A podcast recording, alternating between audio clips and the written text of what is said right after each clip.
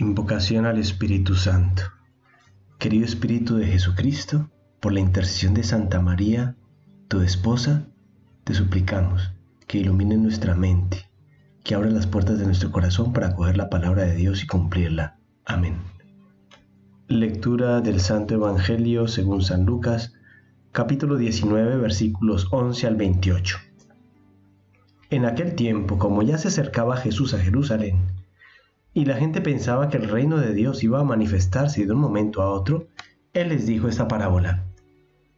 Había un hombre de la nobleza que se fue a un país lejano para ser nombrado rey y volver como tal. Antes de irse mandó llamar a diez empleados suyos, les entregó una moneda de mucho valor a cada uno y les dijo, inviertan este dinero mientras regreso. Pero sus compatriotas lo aborrecían y enviaron detrás de él a unos delegados que dijeran, no queremos que este sea nuestro rey. Pero fue nombrado rey y cuando regresó a su país, mandó llamar a los empleados a quienes había entregado el dinero para saber cuánto había ganado cada uno. Se presentó el primero y le dijo, Señor, tu moneda ha producido otras diez monedas. Él le contestó, Muy bien, eres un buen empleado, puesto que has sido fiel en una cosa pequeña, serás gobernador de diez ciudades se presentó el segundo y le dijo, Señor, tu moneda ha producido otras cinco monedas. Y el Señor le respondió, Tú serás gobernador de cinco ciudades. Se presentó el tercero y le dijo, Señor, aquí está tu moneda. La he tenido guardada en un pañuelo, pues te tuve miedo, porque eres un hombre exigente que reclama lo que no ha invertido y cosecha lo que no ha sembrado. El Señor le contestó, Eres un mal empleado por tu propia boca te condeno. Tú sabías que yo soy un hombre exigente, que reclamo lo que no he invertido y que cosecho lo que no he sembrado. ¿Por qué pues no pusiste mi dinero en el banco para que yo al volver lo hubiera recobrado con intereses? Después les dijo a los presentes, Quítenle a éste la moneda y dénsela al que tiene diez. Le respondieron, Señor, ya tiene diez monedas.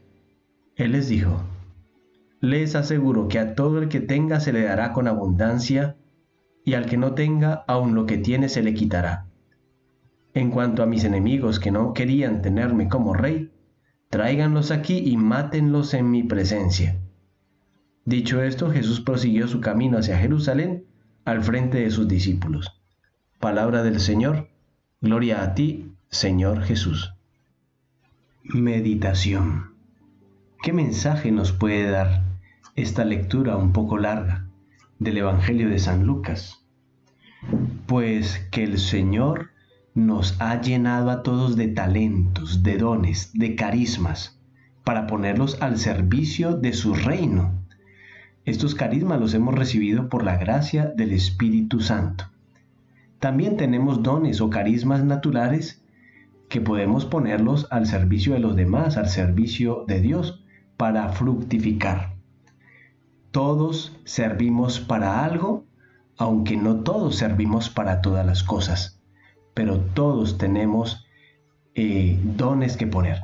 Incluso la persona que está enferma, la persona que está postrada en cama, aquella persona que no tiene estudios, aquella persona que quizás solamente se dedica a su hogar. Aunque parezca que es inútil nuestro trabajo, no es así para Dios, porque todos tenemos que aportar en la construcción de la civilización del amor, en la construcción del reino de Dios. Por tanto, ninguno se vea apocado o se vea con la baja autoestima pensando que no sirve para nada. Es mentira, porque incluso la enfermedad sirve para dar frutos de santidad, de conversión.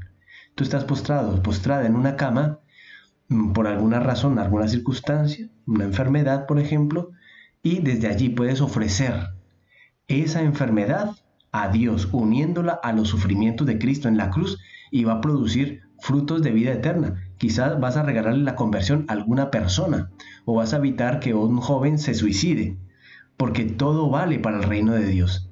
Desde que Cristo quiso morir en una cruz, donde aparentemente era destruido, fracasado, derrumbado su reino, desde la cruz salva a toda la humanidad.